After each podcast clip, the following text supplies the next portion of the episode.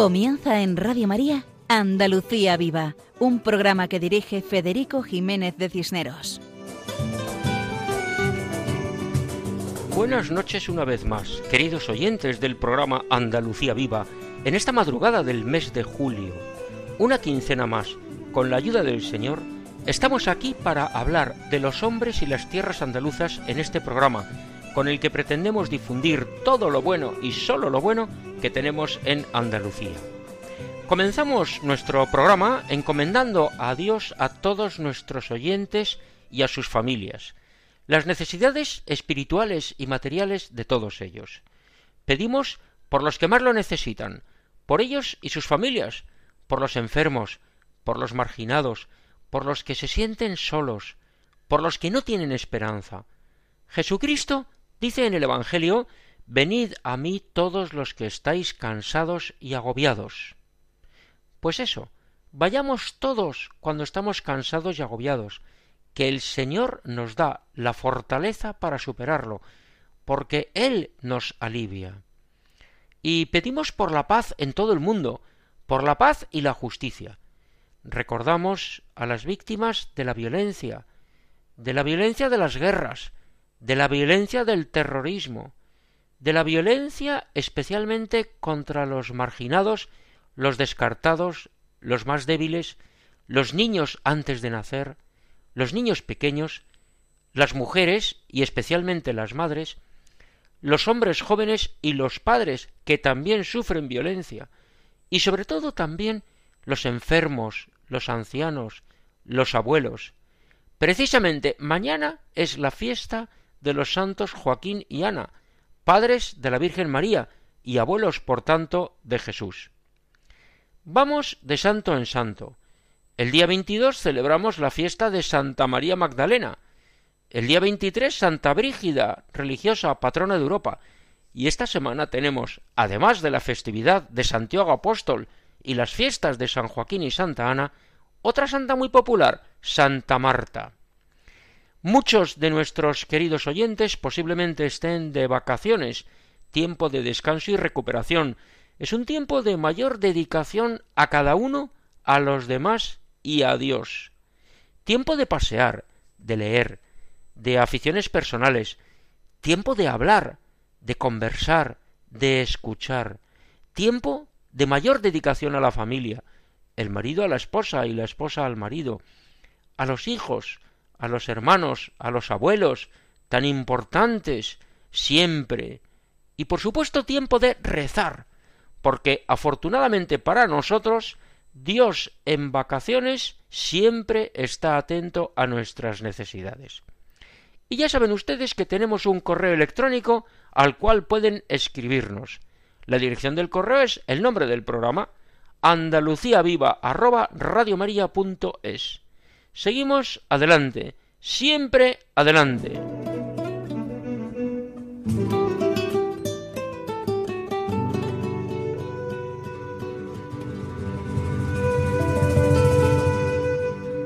Nuestro programa de hoy está centrado en Santiago Apóstol, que como todos sabemos es el santo patrono de España, así declarado en el siglo XVII por el Papa Urbano VIII, aunque su devoción en nuestra patria es muy anterior, lógicamente. Fue Santiago uno de los discípulos predilectos de Jesucristo, pues estuvo en la transfiguración, en el huerto de los olivos, los momentos de mayor intimidad con el Señor. Pues Santiago evangelizó a España, se le apareció la Virgen María en el año cuarenta, cuando todavía vivía Santa María en Jerusalén, en lo que ahora es el Pilar de Zaragoza, para confortarle, pues Santiago se encontraba desanimado en su predicación, y la Virgen le hizo la promesa de que España sería un lugar muy religioso, y vaya si lo ha sido y lo es. Solo hemos de dejar actuar a Dios, claro. Pero muchos historiadores consideran España como la nación más cristiana, más católica de toda la historia. Ya lo decía el insigne don Marcelino Menéndez Pelayo, que escribió aquella frase tan conocida de España evangelizadora de la mitad del orbe, España martillo de herejes, luz de Trento, espada de Roma, cuna de San Ignacio. Esta es nuestra grandeza y nuestra unidad. no tenemos otra.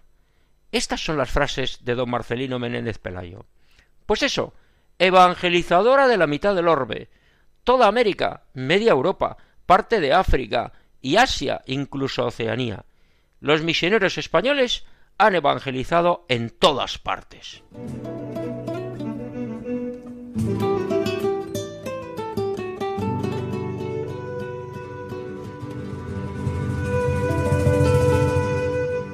Comenzamos nuestro programa en Granada. Escucharemos a Juan José Bartel, que nos acerca a la iglesia de Santiago en la capital, y a Lola Serrano, que nos explica el Real Monasterio de la Madre de Dios de las Comendadoras de Santiago, en esa misma ciudad, en Granada. Y también explicaremos algo del Camino Mozárabe de Santiago, y María José Galán nos habla de Fray Leopoldo de Alpandeire. De Granada a Jaén, donde el padre Manuel de Castro nos explica una original romería que tiene lugar en estas fechas en la población de Torreperogil. Contamos esta madrugada con la voz de la hermana María Ángeles Ruiz desde Córdoba, que canta Detalles de tu amor, y también escuchamos a Jesús Cabello interpretando En tus manos. Y el guitarrista Paco Fabián interpreta la leyenda de la aparición de la Virgen del Rocío. Todo esto en el programa de hoy, en Andalucía Viva, en la emisora de Radio María. Y seguimos con el lema que hemos hecho nuestro. Adelante, siempre adelante.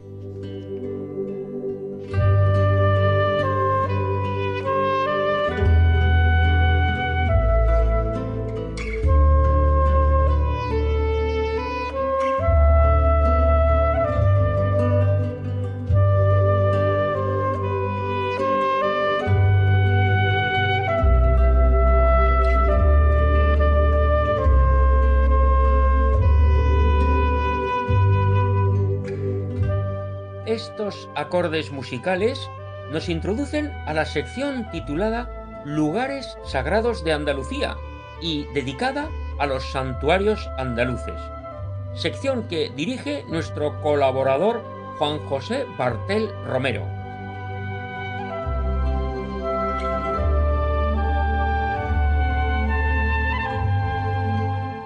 Hola amigos de Radio María. Nuestro patrón de España, el apóstol Santiago, posee en Andalucía varios lugares sagrados dedicados a él, donde se le venera.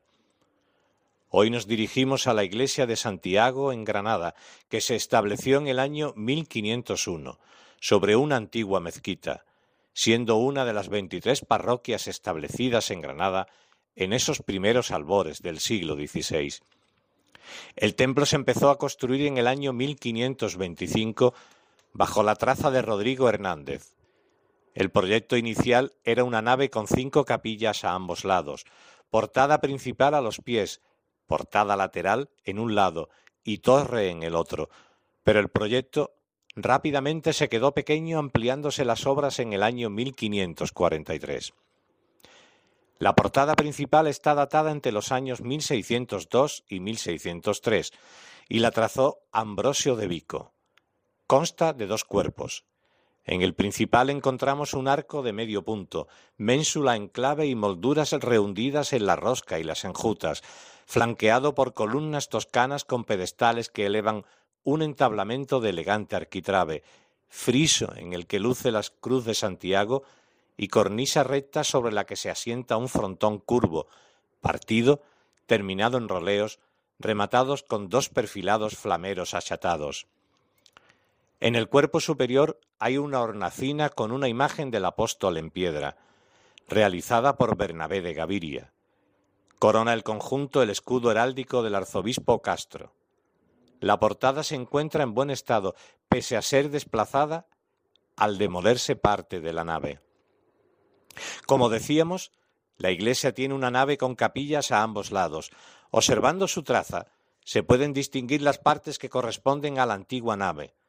Del mismo modo que en las capillas laterales se aprecian las diferencias entre las primeras, abiertas con arcos ojivales, mientras que las restantes lo hacen con arcos de medio punto y realizadas con posterioridad a la reforma realizada en el año 1553 por Cristóbal Barreda. La nave se cubre con cubierta a dos aguas y a cuatro el de las antiguas capillas. Apreciamos un arco toral que separa dicha nave de la capilla mayor. Capilla mayor que está cubierta con una impresionante armadura mudéjar octogonal apoyada en trompas, dos en forma de concha y dos en forma de lazo, y realizadas por Martín Escobar y el maestre Miguel Gutiérrez. Esta obra es de las mejores que se conservan de la carpintería mudéjar. El púlpito, muy llamativo, es de Francisco Vallejo, realizado en el año 1790.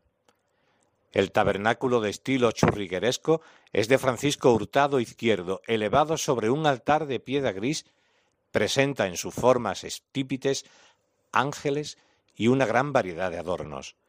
Está realizado en madera decorada con pan de oro. En la capilla mayor resaltan dos grandes obras, una Inmaculada de Leandro de la Fuente y una Ascensión de José de Cieza.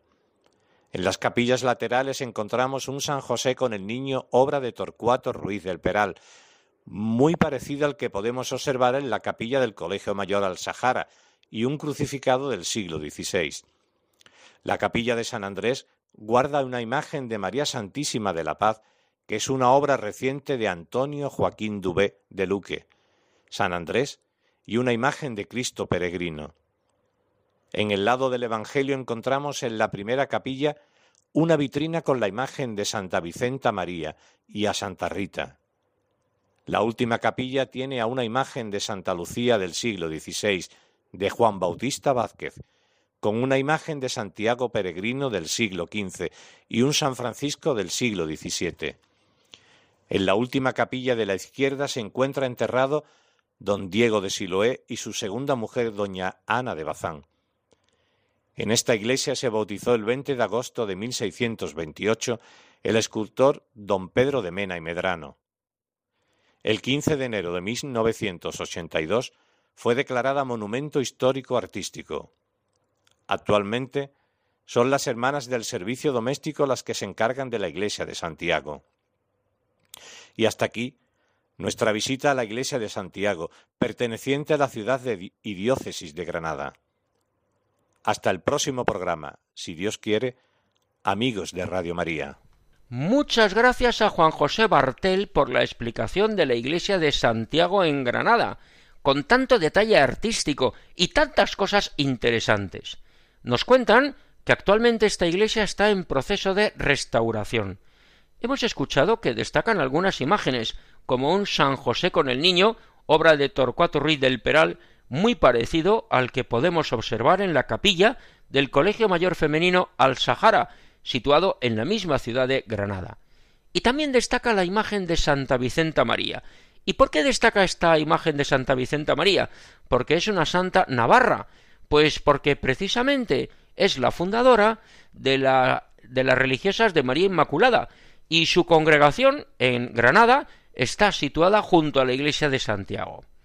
El carisma de esta congregación de religiosas de María Inmaculada nació con un profundo amor a la muchacha joven y con el objetivo de trabajar con especial dedicación en su formación y promoción integral desde una concepción cristiana de la persona y con el estilo educativo preventivo de Vicenta María. Santa Vicenta María era natural de Cascante, en Navarra, y Dios hizo a través suya una magnífica obra que se extendió por toda España. Tienen residencias en Almería, en Cádiz, en Córdoba, en Granada, en Málaga y en Sevilla, aquí en Andalucía.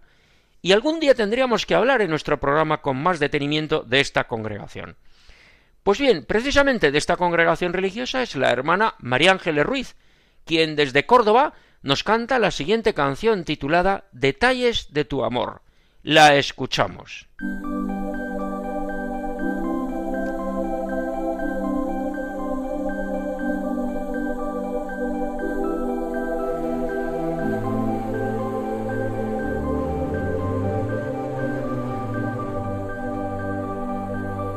Me das amor y yo puedo amar, tú me das la luz y yo puedo iluminar, con tu fe yo creeré, con tu perdón perdonaré, en la belleza del campo te alabaré, con la vida que me das viviré.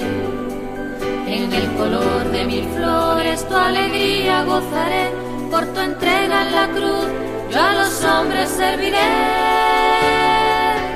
Todo lo que puedo y lo que soy, cada instante de mi vida, cada nota de alegría, son detalles de tu amor.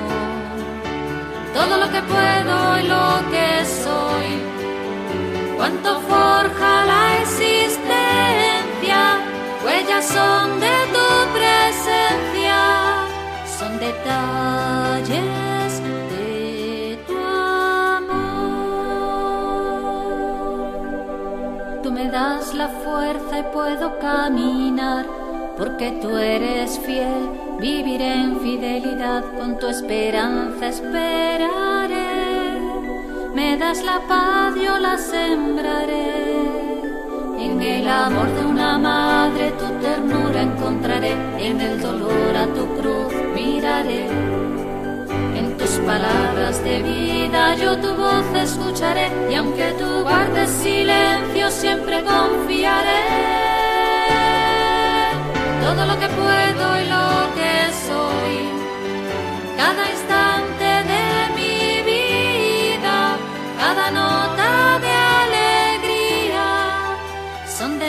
detalles de tu amor. Todo lo que puedo y lo que soy, cuánto forja la existencia, huellas son de tu presencia, son detalles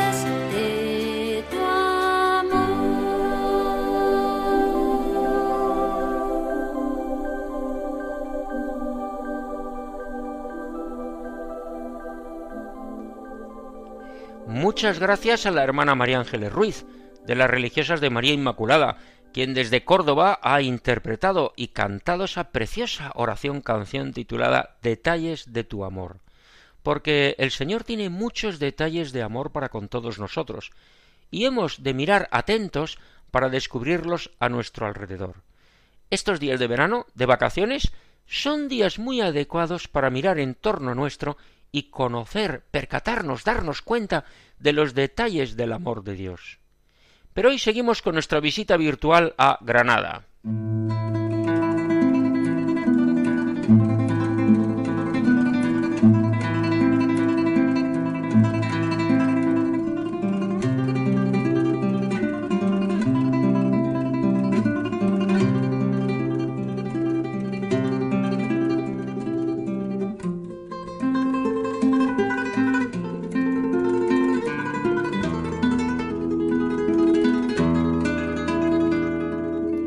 Estos acordes musicales nos introducen a la sección dedicada a los conventos y monasterios.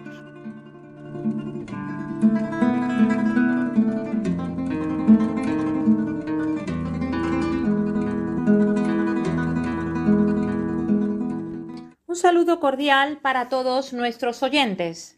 Hoy nos acercamos al monasterio de las Comendadoras de Santiago en Granada aprovechando que estamos en la fiesta del apóstol Santiago. El nombre es Real Monasterio de la Madre de Dios. El origen de este monasterio se encuentra en los comienzos del siglo XVI, tras la Reconquista. Ese largo proceso histórico que pretendió recuperar la España cristiana visigoda ocupada por los musulmanes y que finalizó precisamente con la toma de Granada en el año 1492. Nos cuentan que el convento de las Comendadoras de Santiago se creó en el año 1501 gracias al apoyo de los reyes católicos. Fue la primera fundación de religiosas femeninas de Granada. Los reyes quisieron recompensar a los caballeros santiaguistas y miembros de la nobleza los servicios prestados a la corona de Castilla durante la Reconquista. Y con su construcción honraban también al patrón y protector de España, el apóstol Santiago. Es muy conocida la religiosidad de la reina Isabel I la Católica, quien se encargó personalmente de asegurar una buena dotación económica para la orden religiosa de Santiago. Fray Hernando de Talavera, que fue primer arzobispo de Granada y confesor de la reina Isabel, cedió a los reyes católicos un conjunto de viviendas y tierras que dicen habían sido propiedad de la madre del rey Boabdil y que estaban situadas en el barrio del Realejo, para establecer allí el convento. La iglesia fue construida en su mayor parte en el siglo XVI. La portada principal está conformada por un amplio arco de medio punto con el escudo de armas de los reyes católicos. Desde el pórtico de acceso al compás del convento y desde allí a la iglesia, a la torre campanario y al convento. La portada de la iglesia que da entrada al templo es de estilo barroco. La iglesia es de una sola nave, con testero recto, cuatro tramos jalonados por contrafuertes, coro bajo y tribuna. La estructura se cubre con arcos fajones de medio punto y bóvedas de crucería simples, salvo la capilla mayor que, tras una larga reforma del siglo XVII, se cerraría con una cúpula elíptica sobre pechinas. La cúpula de la capilla mayor es obra del siglo XVIII, destacando la rocalla, de origen chino, llegada a España a través del rococó francés de Luis XV. Desde el convento de las Comendadoras de Santiago sale el Camino de Santiago en su vertiente andaluza, conocido como el Camino Mozárabe. Desde cualquier punto de España se podía hacer el Camino de Santiago. El camino que comienza en este convento pasa por la calle Seco de Lucena, callejón de Cobertijo de Santo Domingo, Santo Domingo, Corral del Carbón, la Catedral y llega hasta la ciudad gallega de Santiago de Compostela, a algo más de mil kilómetros. Las comendadoras de Santiago tienen actualmente tres conventos en España, que se encuentran en Granada, Madrid y Toledo. Esta comunidad femenina está formada por monjas que siguen la vida en comunidad de San Basilio el Grande, un santo del siglo IV que vivió entre el 329 y el 379. De la regla de San Basilio destacamos las siguientes ideas. La primera, que el amor al prójimo se evidencia mejor en la vida comunitaria. Lo explican así. La más perfecta comunidad es aquella en la cual se renuncia a la propiedad privada y se olvida cualquier desorden de pensamiento, en la cual no existen malentendidos o desacuerdos, pero todo es en común. Alma, pensamiento, cuerpo. Dios es comunidad.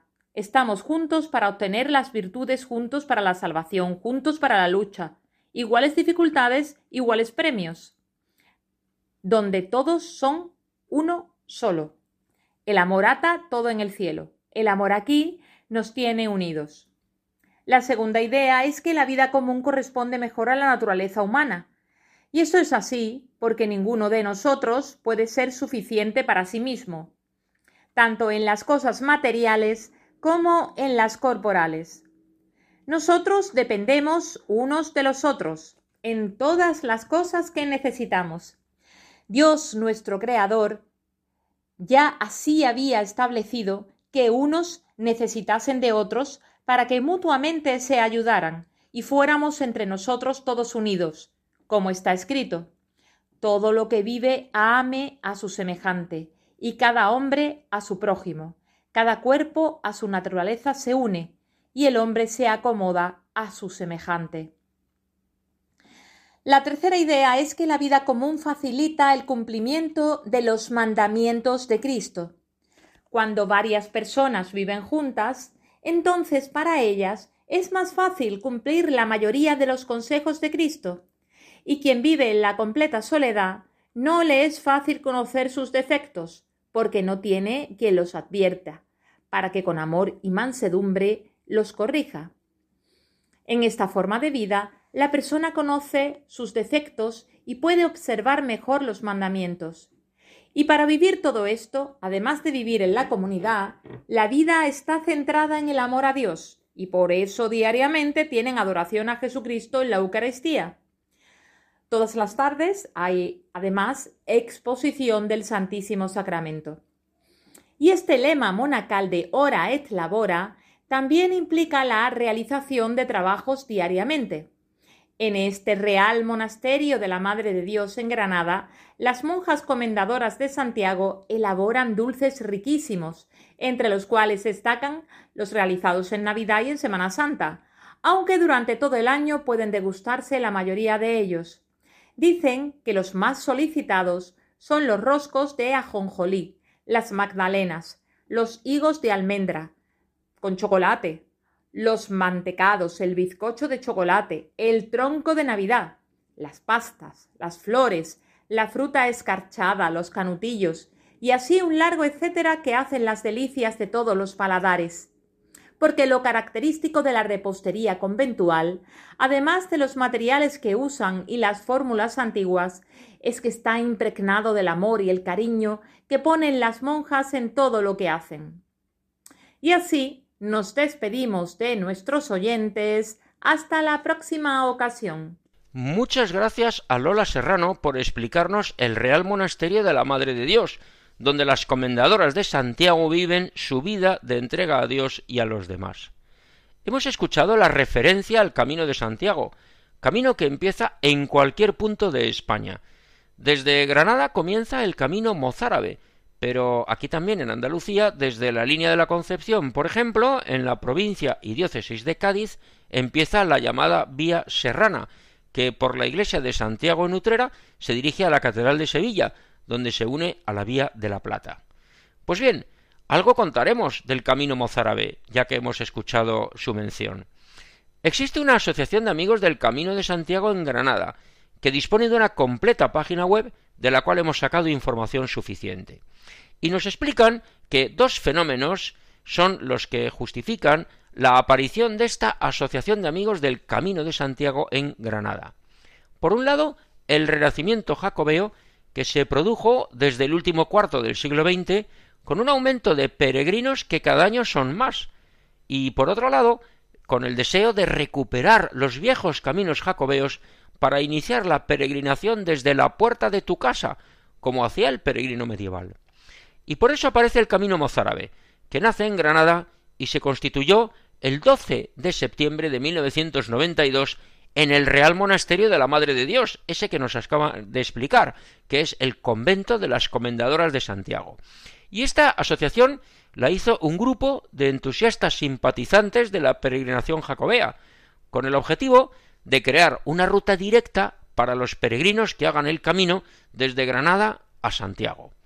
El promotor fue el padre Hermenegildo de la Campa, veterano jesuita de setenta años en aquel entonces, que durante años hacía programas en Radio María desde Granada y al cual tuvimos la suerte de conocer y tratar, aunque fuera brevemente. Y algún oyente se preguntará por la historia de la peregrinación a Santiago. Pues vamos a contar algo. Dicen que en el año 1122, estamos en el siglo XII, el Papa Calixto II otorgó a la Catedral de Santiago de Compostela el privilegio de conceder indulgencia plenaria a todos los que visitaran el sepulcro del apóstol cada año en el que la festividad de Santiago coincidiera con domingo. En los años en que la festividad de Santiago, que es el 25 de julio, coincide en domingo, se celebra, por tanto, un año santo, lo cual sucede cíclicamente cada seis, cinco, seis y once años. Durante los años santos, la afluencia de peregrinos se incrementa y la puerta santa se abre a lo largo de todo el año como símbolo del perdón y las indulgencias. Y a lo mejor hay algún oyente que se pregunta ¿en qué consiste el año santo? Pues el año santo o año jubilar es aquel en el que los peregrinos que visiten la Catedral de Santiago de Compostela ganan el jubileo, es decir, se les concede la indulgencia de todos sus pecados. La Puerta Santa se abrió la tarde del 31 de diciembre del año anterior, inaugurando mediante esta ceremonia el Año Santo Compostelano que dura doce meses. Pero, ¿cuáles son las condiciones necesarias para obtener la gracia de la indulgencia plenaria? Pues miramos.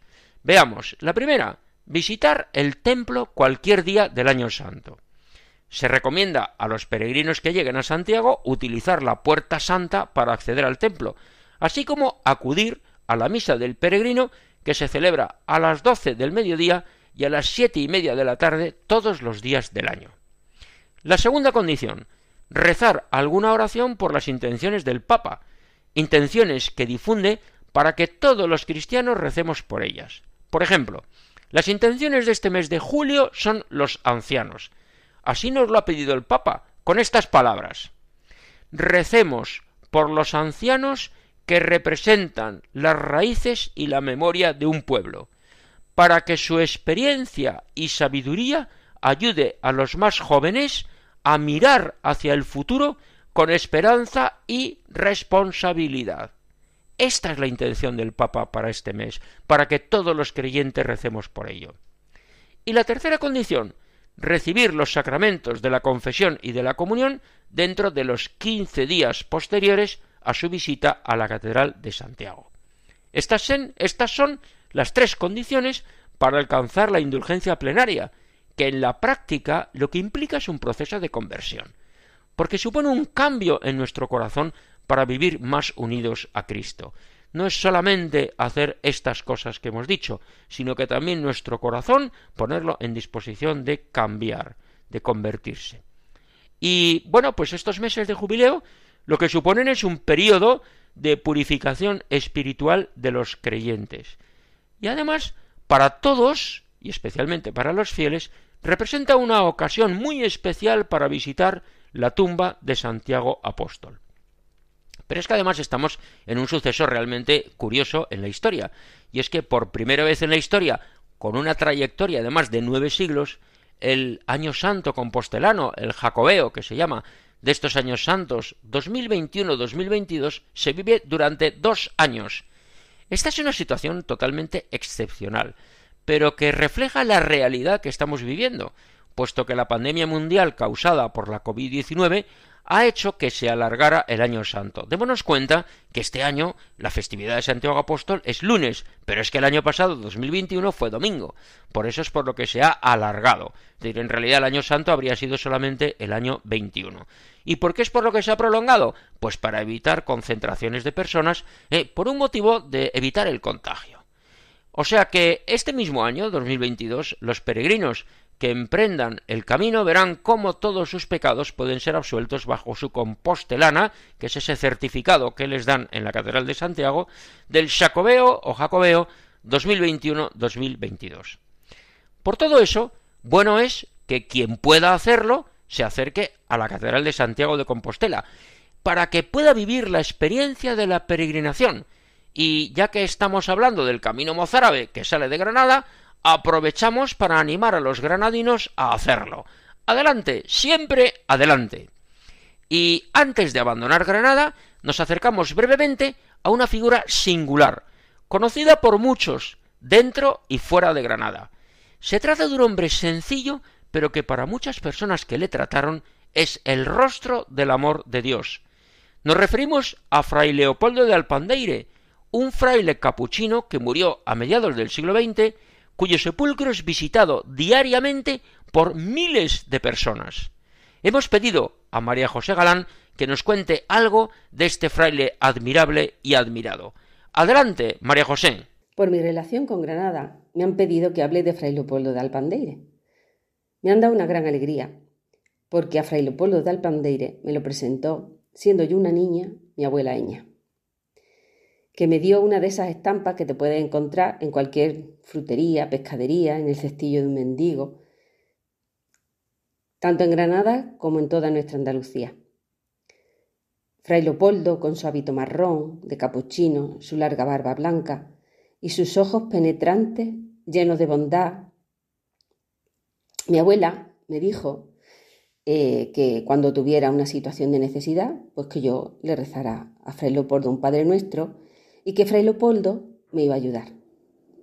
Ella tenía fe en Fray Leopoldo y me invitó a compartir su experiencia. Después comprendí que realmente la fe se transmite así, hablando de tu experiencia a otra persona para que inicie la suya propia. Me hice amiga de Fray Leopoldo y cuando tuve ocasión de ir con mi abuela a visitar su tumba, me di cuenta de la gran cantidad de gente que iba a rezar y a pedir su intercesión. Hoy es el segundo lugar más visitado de Granada, después de la Alhambra. Lo visitan mensualmente unas 60.000 personas, 2.000 personas diarias. Y se suele intensificar los días 9 de cada mes porque él murió un día 9 de febrero. Y cabe preguntarse, ¿qué ha hecho Fray Leopoldo que tanta gente acude a, acude a él? Pues era un fraile capuchino que estuvo más de 50 años recogiendo limosna por las calles de Granada para repartirla a los pobres. Ante la necesidad de su tiempo poco podría hacer, pero lo que podía lo hacía y, y confiaba en que su Señor haría el resto. Y su Señor, Jesús, tuvo bien que realizara incluso curaciones, y esto le hizo muy popular entre la gente y adquirió fama de santo. Esto se inició especialmente desde que murió en 1956 y llega hasta nuestros días. En definitiva, un aliado en el cielo. Efectivamente, como muy bien dices, Fray Leopoldo es un aliado en el cielo, un aliado que ayuda, al cual hemos de rezar, pedir y agradecer. Muchas gracias a María José Galán por tu explicación, por tu testimonio y por el acercamiento a la figura de Fray Leopoldo de Alpandeire, ese fraile granadino que está considerado como el místico de la humildad y que fue beatificado en el año 2010. Pedimos al Señor para que pronto pueda ser canonizado, porque verdaderamente es un ejemplo para todos, religiosos y seglares. Y nuevamente nos acercamos a Córdoba, para escuchar la canción En tus manos, interpretada por Jesús Cabello, una canción que es una invitación a la confianza en Dios, especialmente cuando estoy abandonado. Adelante, Jesús.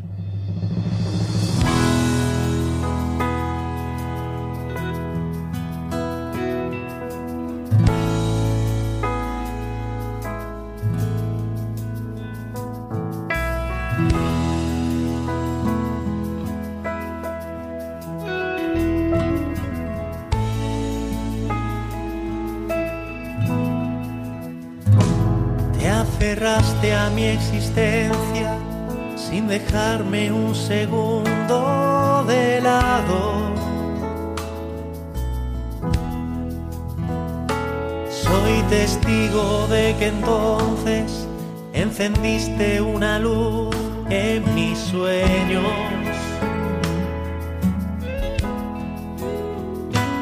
Entre nubes de ceniza el futuro está sembrado de miedos.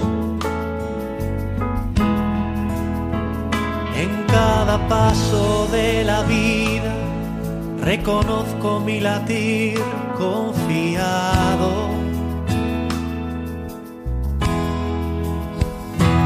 Porque cuando sopla el viento, pongo todo lo que tengo en tus manos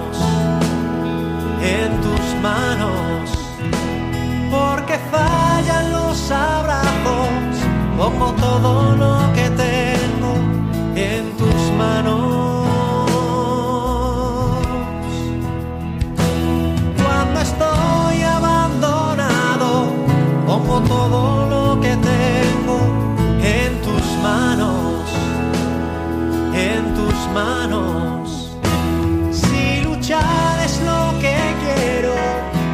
Todo lo que tengo en tus manos.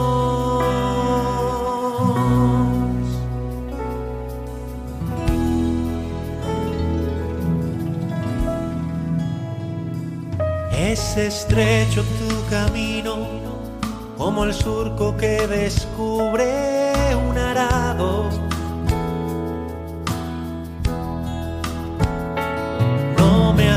los temblores, ni ruidos que reclaman mi muerte. Es más viable tu presencia que arriesgar la vida entera a la suerte.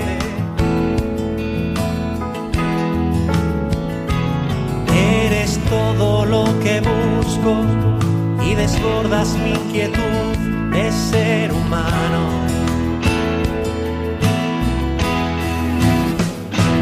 Porque cuando sopla el viento, pongo todo lo que tengo en tus manos,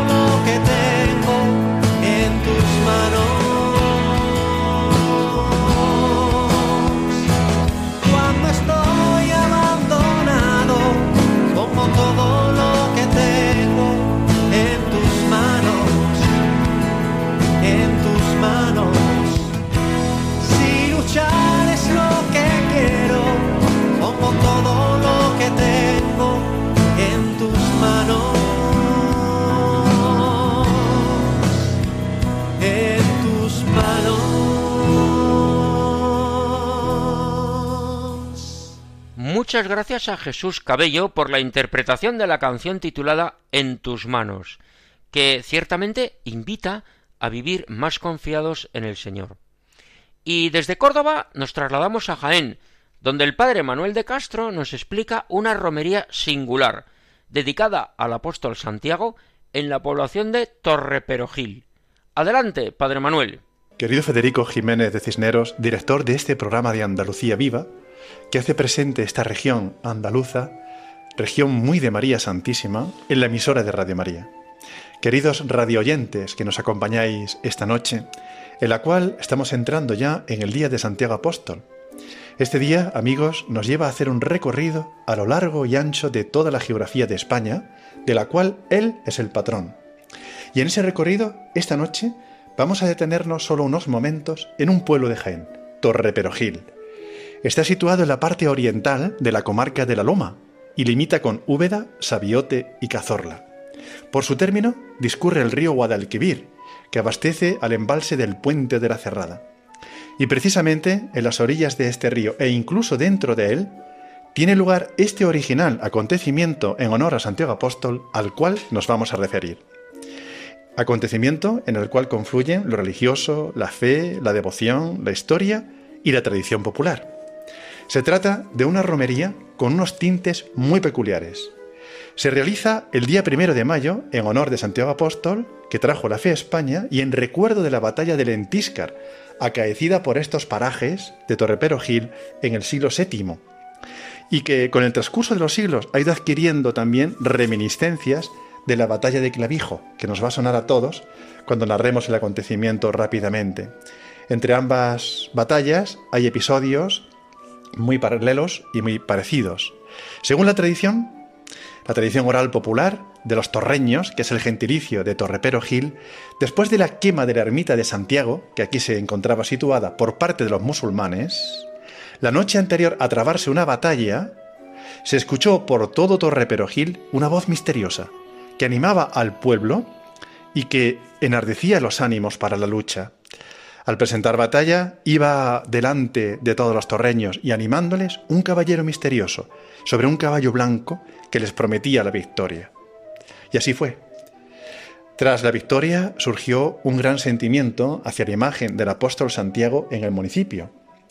Y nuevamente, bajo el reinado ya de Carlos V y con su autorización del emperador, se decide levantar por segunda vez la ermita y celebrar en ella a perpetuidad una fiesta anual cada primero de mayo. Han pasado ya 500 años de aquello, pues cinco siglos después, la romería se sigue celebrando con el mismo fervor y participación del pueblo que en su inicio.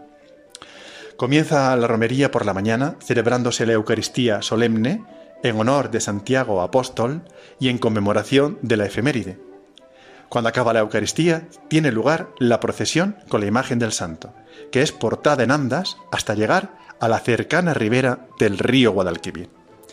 Una vez allí, los anderos que portan la imagen se sumergen en el río hasta aproximadamente la cintura, de forma que a lo lejos la imagen del santo parece quedar como sobre las aguas.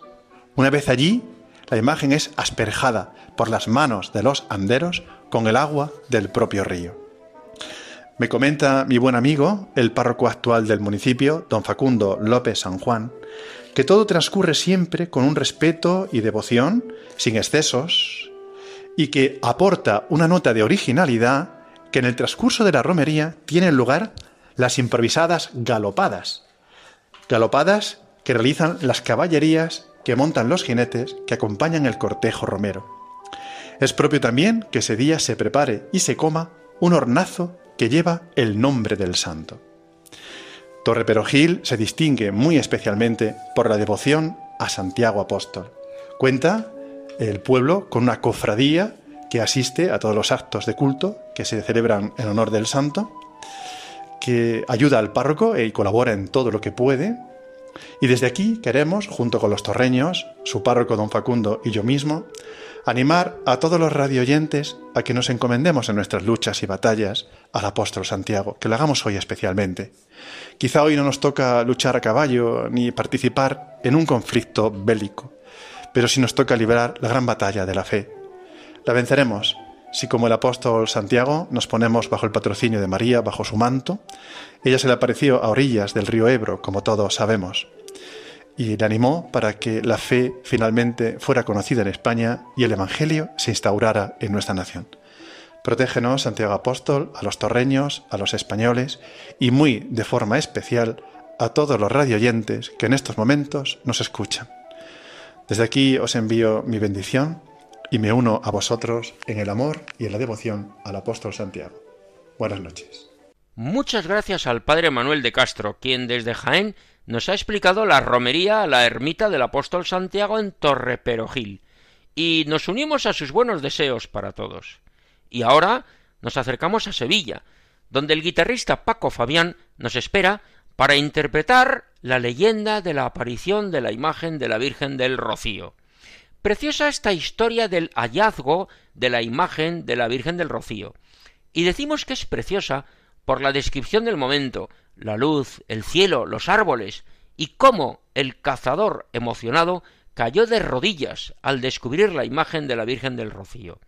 Adelante, Paco, escuchamos este precioso canto que interpretas con todo cariño hacia la Virgen y que dedicas a todos los oyentes.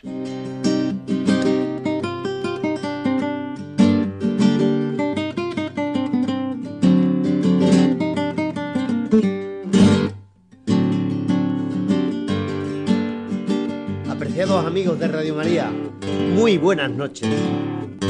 Para nuestra sección Canción con Mensaje de hoy, voy a cantaros una plegaria rociera que, como indica su título, va describiendo la leyenda de que por el siglo XV un cazador que se encontraba en la villa de Almonte, en un sitio llamado La Rocina, pues en un determinado lugar notó que los perros ladraban y ladraban. Y allí se acercó y encontró la imagen de la Virgen del Rocío en la oquedad de un árbol.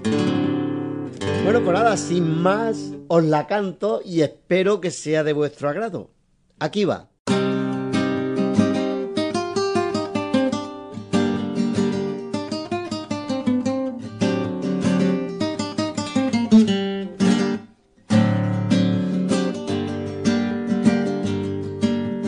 Cuando el aire era más puro y la marisma más verde. Cuando al nacer la mañana volaban patos silvestres. Cuando el coto de Doñana era una alfombra celeste. Y el cielo se reflejaba en los lucios transparentes. Completamente redondo estaba el sol amarillo que besaba el horizonte bañándolo con su brillo. Las nubes tímidamente se teñían de naranja y se alargaban las sombras de los pinos verdes y malva. Rompió el silencio del siglo un ladrido en la rosina. Junto a un reseco acebuche, los perros se arremolinan. Por el viejo tronco asoma una cara tan divina que el casao emocionado cayó al suelo de rodillas. ¿Quién hubiera sido tú, cazador de la marisma? para quedar sorprendido y ser el primero en ver a la Virgen del Rocío.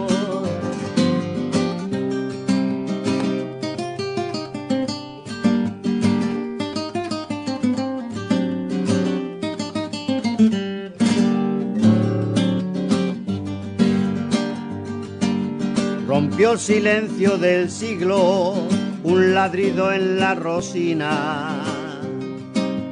Junto a un reseco acebuche, los perros se arremolinan. Por el viejo tronco asoma una cara tan divina que el casao emocionado cayó al suelo de rodillas. ¿Quién hubiera sido tú, cazador de la marisma? para quedar sorprendido y ser el primero en ver a la Virgen del Rocío.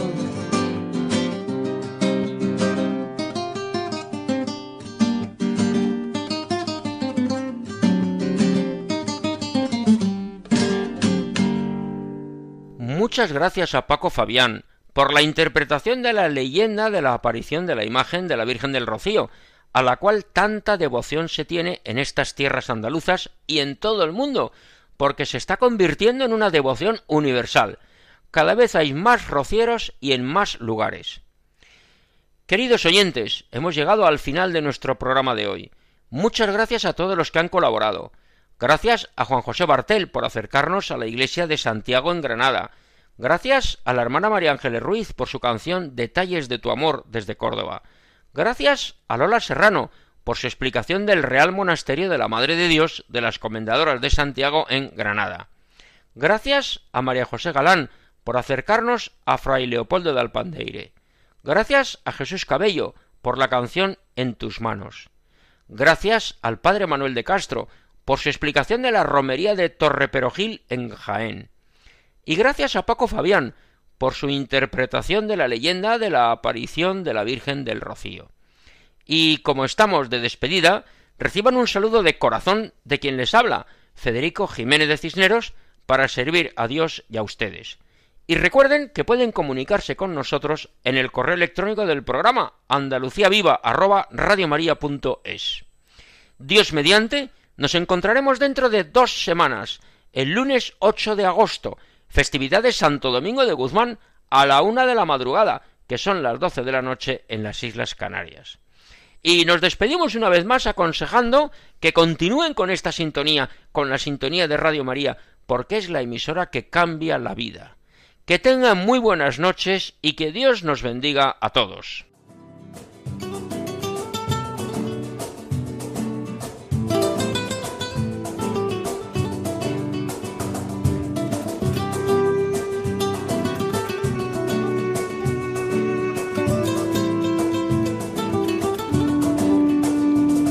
Han escuchado en Radio María Andalucía Viva, un programa dirigido por Federico Jiménez de Cisneros.